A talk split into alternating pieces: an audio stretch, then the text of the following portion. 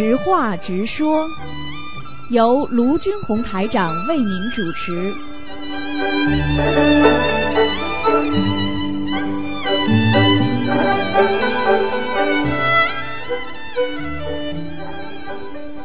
好，听众朋友们，欢迎大家回到我们澳洲东方华语电台。今天是二零一八年九月二十八号，星期五，那么农历是八月十九。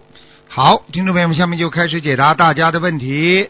嗯，喂，你好，哎，师傅好，弟子给师傅请安，师傅听得到吗？听得。到，听得到，谢谢。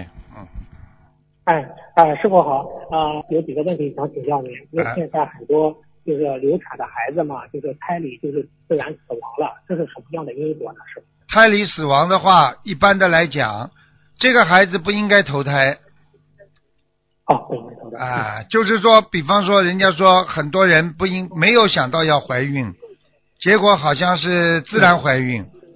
那么自然怀孕之后呢，像这种事情发生了之后呢，就是说小鬼偷逃出来，那么只要地府的官把他抓回去，这孩子这个胚胎就死了。哦，啊是这样。啊，对对就是这样。啊，他地府的官整天在整天在抓的抓的，很多小鬼投胎啊，看见人家怀孕了，啪一下跳进去。啊，地府的官会抓的，一抓抓到之后，哎，带走这个这个这个亡魂，这个魂一带走啊，罪罪灵啊一带走，这个胚胎就死掉了。嗯，哦，那师傅，他如果到了这个妈妈的肚子里，他是不是也和他妈妈有这个缘分呢？师傅，对他也不一定的，有的时候真的乱来了。对对就是你说一个小偷偷东西，他也不看跟你缘没有没有缘分，对不对啊？呃，对他逮着就偷，逮着就偷啊，就是因为缘分有两种啊，一种是人家说前世缘呐、或者是欠罪缘呐、或者是这个随缘缘呐、或者就是一个自然缘呐、啊，都有啊，啊，各种缘分都有哎哎哎，哦，明白。那如果这个孩子就是说，你说地府的官员把他抓回去，还需要念小房子超度吗？要啊这种一样啊，你不管怎么样，到了你肚子里了，就算跟你现在结缘了呀，哦嗯，明白了。这种一般这种状况一般是多少张？啊，这个很很少的，二十一张就就就不要去管它了，嗯二十张。哦，明白了，明白了。嗯。啊，谢谢师傅的慈悲开示。师傅，为什么现在的孩子就是忧郁症多呢？现在呢，怎么这么越来越多的孩子现在不但孩子忧郁症，现在谁都有忧郁症，压力大呀。现在这个物欲啊，你去看看这个物欲的增长啊，人对这个物质的需求量，还有人跟人之间的那种关系感情越来越复杂，人跟人之间简直就是没有这个这个好言相待啊，这个思维上都有偏差，所以这个这个物价值观都在发生变化。世界观也在发生变化，所以人跟人很难相处，那么就给人人间造成一种很大的压力，嗯，明白吗？忧郁症啊，明白了，明白了。压力太大，没人可以相信的。我举个简单例子，你生活在一群谎言人当中，你你你过的什么日子啊？哎呀，没有一个跟你讲真话的，单位里人不跟你讲真话，回家老婆都不跟你讲真话，问孩子孩子也不讲真话。你说你整个生活在谎言世界当中，你能不得忧郁症吗？明白了，明白了。谢谢师傅。那师傅若发现自己有忧郁症的症状，如何对治呢？师傅，您开始一下。若发现什么？对不起，讲呃，自己有忧郁症的症状，如何对治？如何对治？很简单，多看白话佛法，多念经，多想得开，多出来做做呃，多出来帮助帮助别人，你自己忧郁就好了。啊哦，啊，明白了，明白了。你多帮助别人就是帮助自己，对不对呀？对对对对对啊对对对，嗯明白明白明白嗯。谢谢师傅的慈悲开示。师傅，我们学佛对世间名利毁誉要放下，但是往往容易对很多世间的事情都提不起兴趣，失去激情。我们生活在人间，大部分时间和精力都在处处理世间事，对此我们如何理解和平衡呢？师傅这个问题。嗯，如果你要是学佛学到后来，你觉得觉得这个什么事情都没劲了，那你是偏差了。嗯嗯嗯。如果你是没有学佛之前你是这样，那是很正常的，因为这个世界现在本身就是五浊恶世，它是末法时期呀、末法了，没没办法了，最后了，最后时期人家说最后嘛就是乱七八糟了，这个人要到死的之前，你说说看乱七八糟了，对不对呀？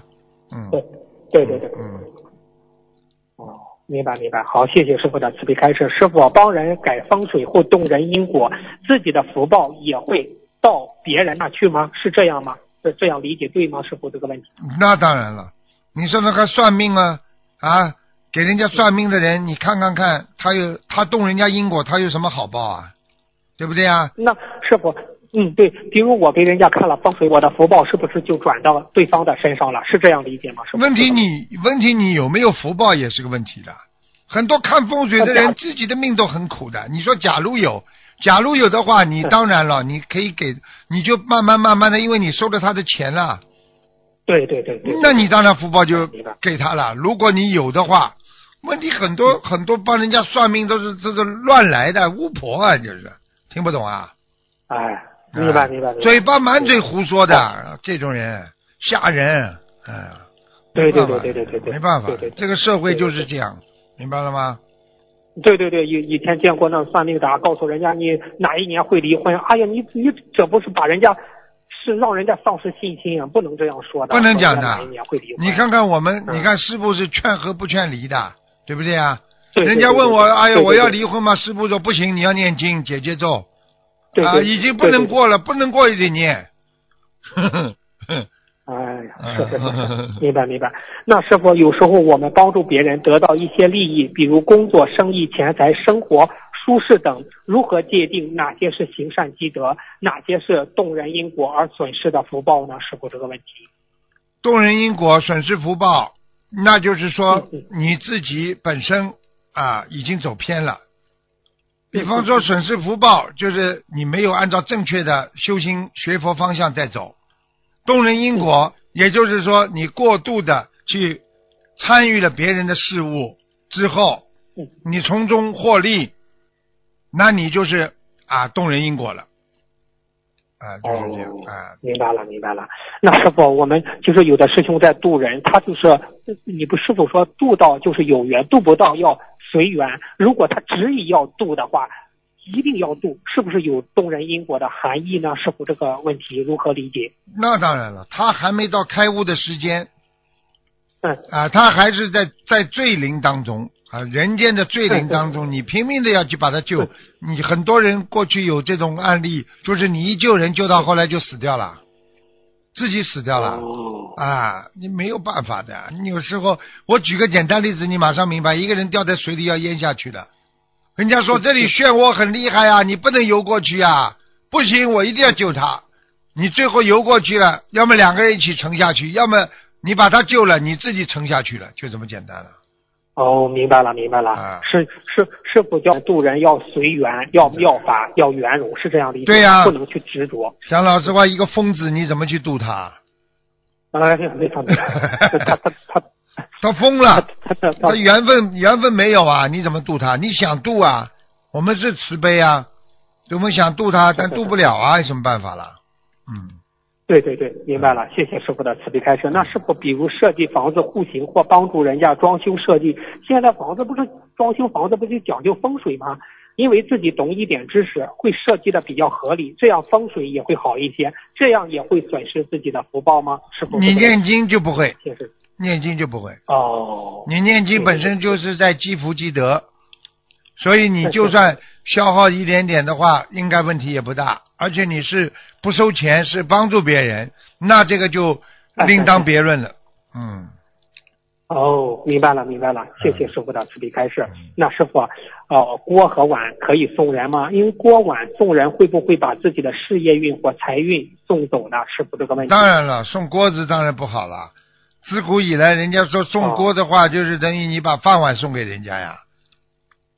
哦，那师傅把用过的锅和碗扔掉呢？这个问题。哎，扔掉嘛就扔掉了，扔掉没关系，比呃用过的绝对不能送，新的你送给人家还可以，用过的绝对不能送了。一送的话，你把自己的锅砸掉了。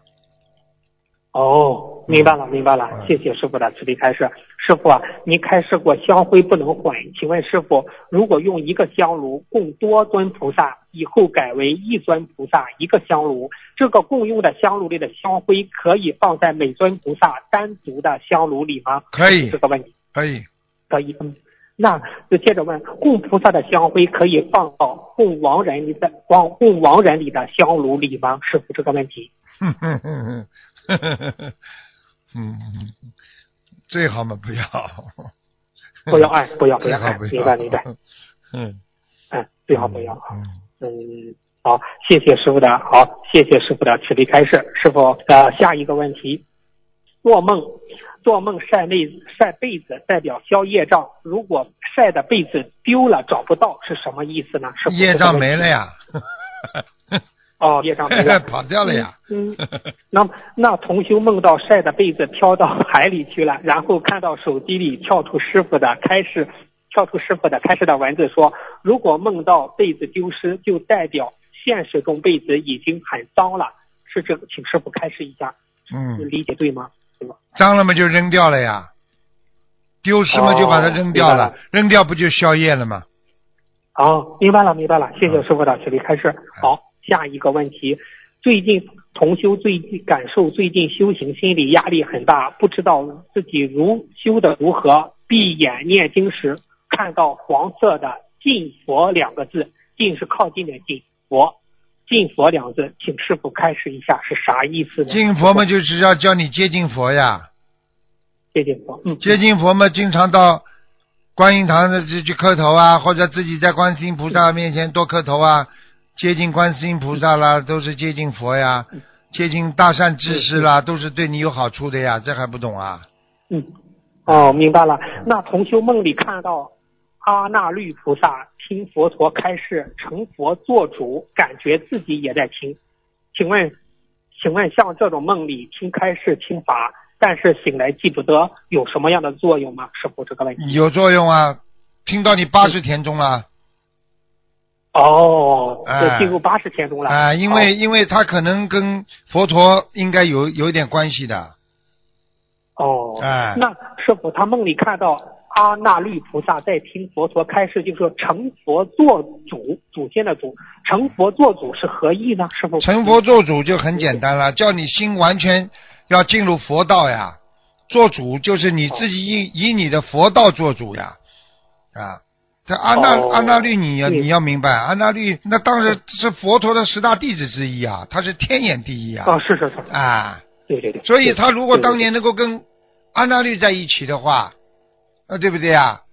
那那那那说明他的、他的修行不得了的，啊对对对对对对对，对不对啊对对对对对。啊，啊那师傅，那当年我跟你在一块吗？嗯，在一起，现在也在一起呢。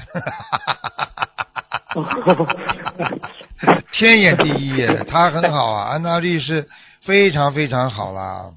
安娜律还渡还去渡人家这种很多的邪淫的女人，哎，嗯哦哟啊，他自己变身骷髅，他为了为了去渡那种邪淫的女的，他自己变成骷髅，嗯嗯，很厉害的，他真的很好啊。明白了。这些大菩萨就是说，借用一切方法来救度众生的，啊，都是佛陀的大佛陀的大弟子，很厉害的，嗯。大弟子啊哈。嗯，嗯，师傅啊，那、你不是前几次师傅不是都开始了这个愿力的重重要性吗？师傅说这个愿力是这个引擎啊，师傅、你开始过。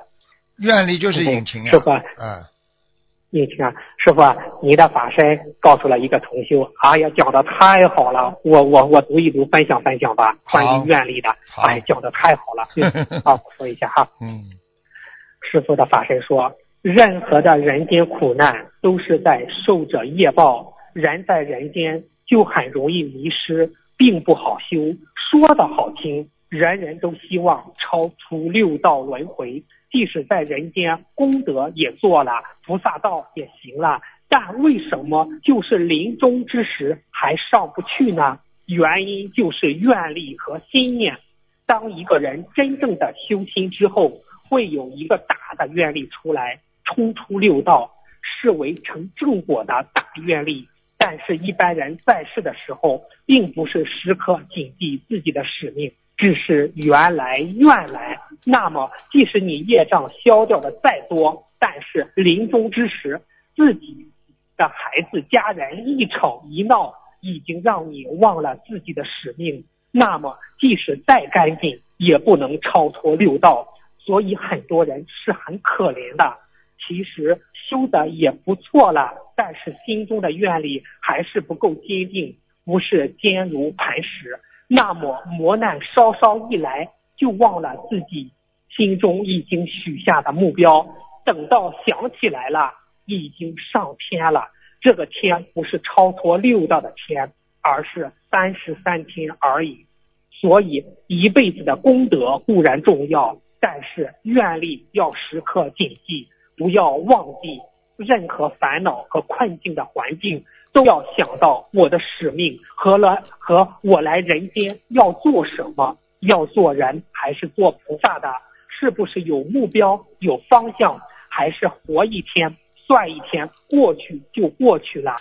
自己要心里常想，永远不要忘记初心，那是初始心，那是本性，所以一定要记住这些。师傅给你们讲这些，就是告诉你，即使有莲花，关键时刻不能时刻谨记愿力，那么在临命终时也很难超出六道。那要一定坚定。现在现在虽然你暂时不拥有莲花，但是，但是不是永远？有些人早点晚点也会掉的。成佛不是那么容易。师傅对待你们一视同仁，视如己出。师傅是菩萨心，师傅对待大家是真心，但是大家对对待自己的修为和根基和自己的使命初心，是否能够真如师傅所愿，这就不是很清楚了。很多人明理学佛，实际上还是做人，虽然说是个高级人，但是毕竟还是人类，并不是菩萨。师傅告诉你，你要做菩萨，要知苦亦苦。你要记住师傅的话，在外虽苦，但是苦中有甜。你虽生活清苦，但是佛法亦善亦乐。你也会发现，你每一天的时间真的好充裕，特别好。切记改好口业，尽量少言少是非。有些事情别人其实早比你清楚了，但是人家不说。人家只是听，所以你要学习闭口多念经，听录音。以后出去了，录音一定要听，不可以寻找理由，由就此懈怠。广播里很多你们不知道的信息，一定不要懈怠。师傅完全相信你会变得更加像菩萨。师傅希望你好会好起来，简单一点，心中多想着众生，帮助众生重回家园，多帮助众生，少一些是非辩乱。多一些时间看白话，师傅相信你很快会变得越来越好。好了，师傅走了，师傅希望你在那里好好修行，多多帮助人家。师傅，嗯，你看看讲了这么多嘛，肯定是师傅呀。哎呀，师傅，你讲的真的太感人了啊！这这些话，这这个些话不是平时有时在弟子会上也讲吗？嗯，对不对呀？哎呀，不容易啊！一个人要觉悟啊，真的。你说说看，一辈子修，有几个人能上天的？很多人经不起那种磨难，有的人经不起人间的甜酸苦辣，对不对啊？有的人经不起风吹雨打，懈怠了，退转了，啊，着魔了，都有啊。完了，嗯，就完了，就没办法了，这辈子就完了，结束。所以一个人绝对要正心正念。要自己完全明白自己在说什么，在做什么啊，在思维什么，这都全部要懂的，明白吗？明白。那师傅，您说很多人是很可怜的，其实修的也很不错了，但是心中的愿力还是不够，不不是坚如磐石。那么磨难稍稍一来，就忘记了自己心中许下的目标。等想起来，已经上天了。这个天不是超脱六道的天，而是三十三天而已。师傅，那临终的愿力没有了，那那你超脱不了六道了，是这样理解吗？肯定的呀，六道是我们的目标啊！你超脱不了六道，你就是天福享尽，你还得下来呀。哎呀，你比方说，现在有一些人啊，很有名的，有钱有名有利的，他也是天上下来的呀，只是他是御界天理的呀。他下来之后他用啊用啊用啊用的差不多了，最后出事了，抓起来了呀。哎，啊，不就这样明白了，明白了，啊，就这么个道理。明白了，明白了。你又保持保持一辈子都没事不出事，还能还能好好修心，还能不享受自己的福报，而且完全就是自助度他，自利利人。那你这个人是属于有智慧之人，你就这辈子不会出事了呀。过分的享受、过分的开心都会出现问题的，明白了吗？对对对，明白。那师傅，你刚才讲，即使有莲花，关键时刻不能时刻谨记愿力，那么在临命终时也很难超出六道，是这样吗？即使你有莲花，你不能坚定没用的信念，也不能超出六道有。有莲花上不去的太多了，对不对啊？哦哟啊，那你我举个简单例子，你你你你你有签证也不一定每个国家都给你进去啊。哎，那那那那那那那那咋整啊？那那他上了天界，这个莲花变成啥了？那时候？天界就化成福报了呀，没了。哦，他在天上享福了。啊，享福了呀！他就在，比方说三十三天里面了。啊，他就完了，他这辈子白修了，上辈子白修了。嗯。哎呦。哎，这完了。哎，是很大那师傅，那。师傅莲花掉了有没有时间限制？必须在多久之内才能种上呢？师傅这个问题他如果上去了之后，他就已经成型了，没有就没有了。啊，我知道，就是现实生活中不是有的所有的莲花掉了吗？啊要重新去种，啊那有没有时间限制呢？还必须两年内种上，还是必须三年内种上呢？这倒没有限制，但是至少有一点，他在这个当中不能懈怠，不能懈怠。哦嗯，，一懈怠就完了，明白？明白了，明白了，啊，明白了，明白了。天太多谢谢师了天上的天不得了的，真的，太皇皇成天，太明御天，哎呀，这些都是哦。很多天人所居住的地方，就是你要上去做天人很容易的，天福享尽了下来了，所以人间很多有福气的人，都是其实都是天人下来的。你看很多很多名演员长得这么漂亮有钱，实际上他们都是仙女啊，仙女仙、哦仙仙女的天赋享尽了，照样出事啊，在人间，这还不懂对对对对对对啊，出大事了嘛，对对。呵呵，享尽了。嗯，那但是但是师傅，有的明星就就有的明星他就是信佛，就是他他是不是就有这个根基啊？对呀。明星他很多明星他是为了求自己，他这种修心信佛，他只是说求菩萨保佑，他没有上升到一种真正的境界，所以他就是说保佑保佑保佑嘛，好的时候更好，差的时候嘛稍微少差一点，不是说不差呀。那么出事的时候嘛，再求求念念经嘛，就是出事嘛大事化小一点，就是这样。啊哦，明白了明白了啊。好，谢谢我的慈悲开示。师傅，人家讲三十而立，四十不惑，五十而知天命。师傅，这个天命如何理解呢？五十而知天命。这天命就是你已经懂得了，到人间来什么都得不到的呀。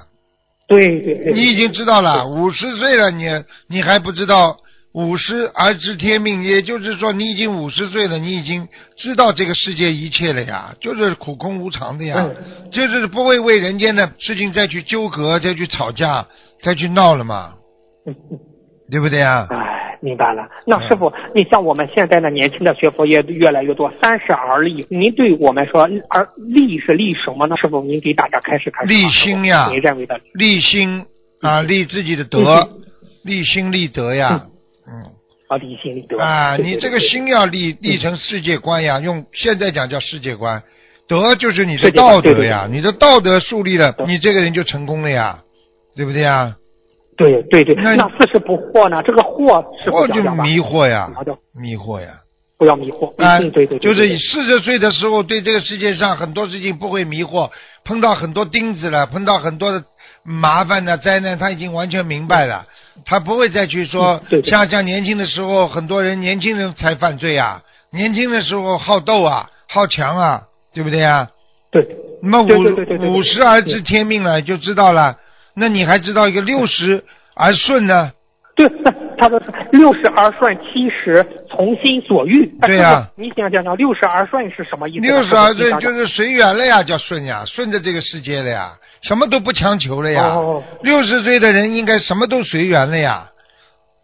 随缘。七十哦那七十从从心所欲是从心所欲还不懂啊？从心所欲就是说已经，哎呀，想什么呃无所谓了啊，我这个东西做什么无所谓了，就是随也是一种不逾规，就是不要去逾掉逾，就是跨越自己的规矩呀、七十岁了，哦能做什么就做什么，不能做的事情就不要再去做了。哦，明白了明白了。那师傅你添个八十岁吧，师傅。八十岁，八十岁应该好好学佛。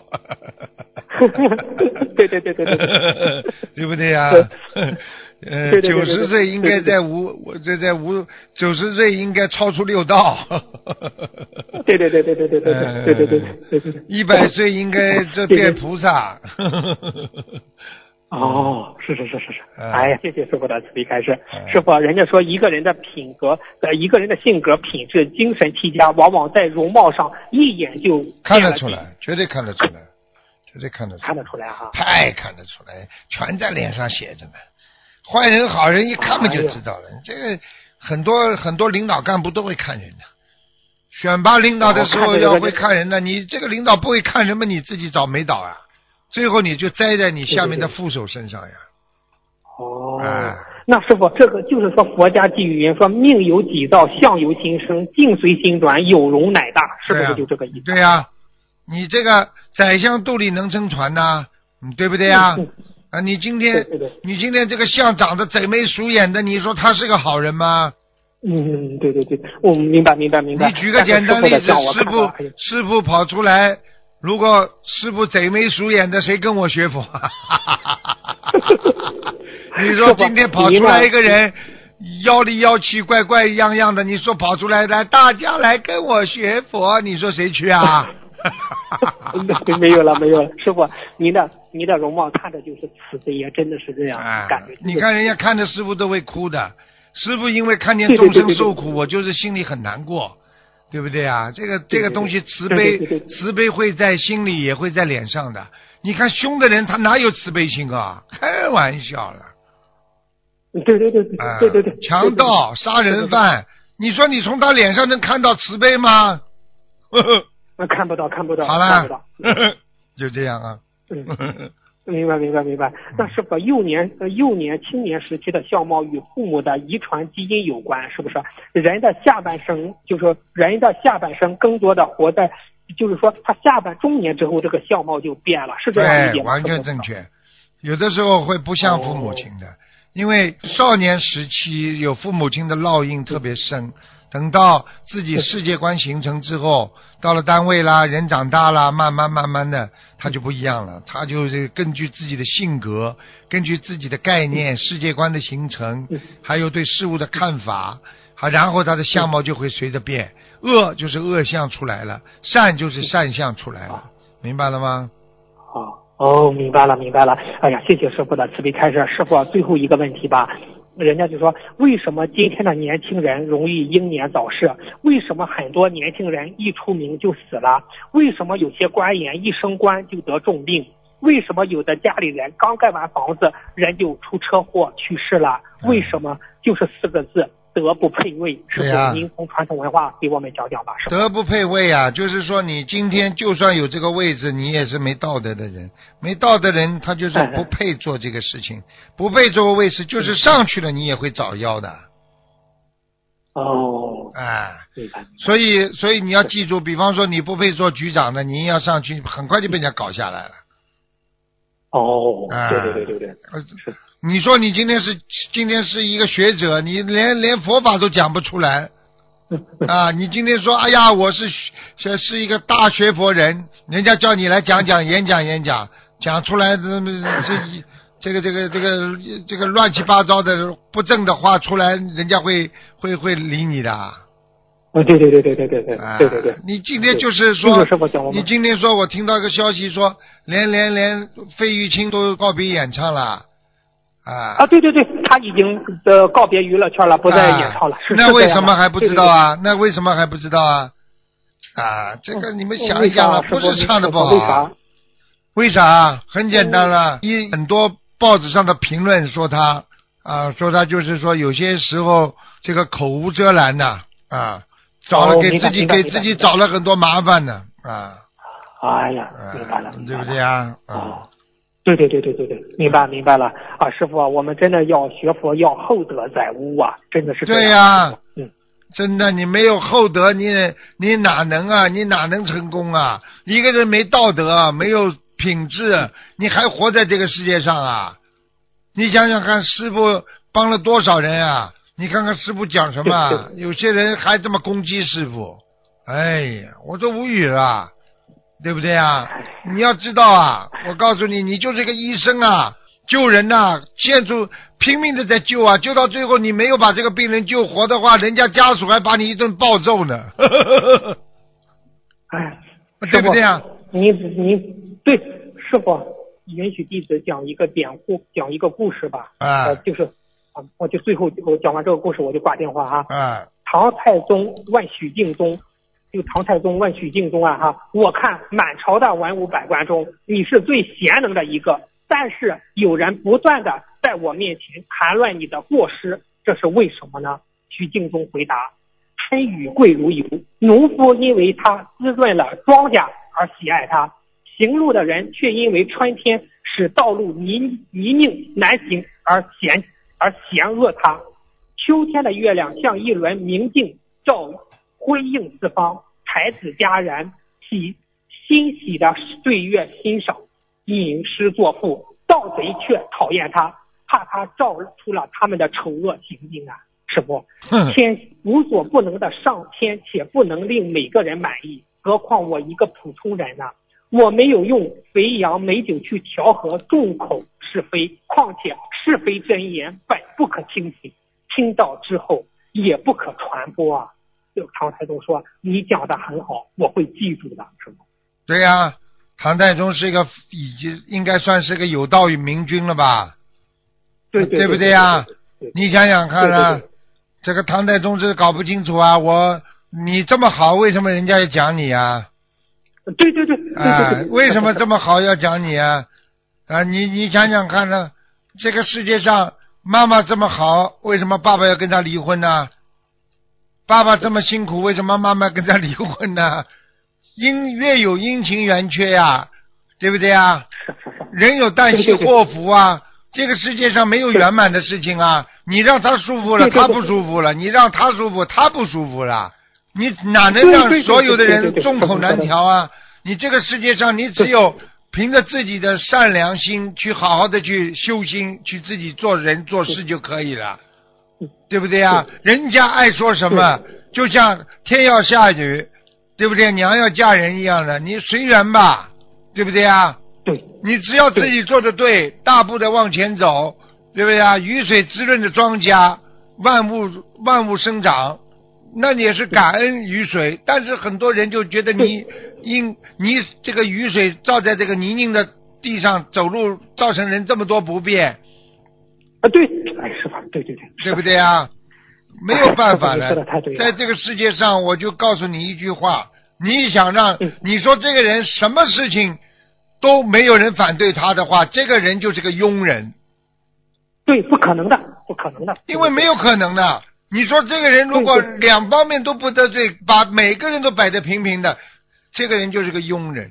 古时候讲的，对对啊，平者庸者，对不对啊？平着就是什么事情都摆得平平的，你就肯定是个庸人了。你要想想看，能够自古以来能够驰骋江上啊，能够做大事的人，哪没有反对者呀。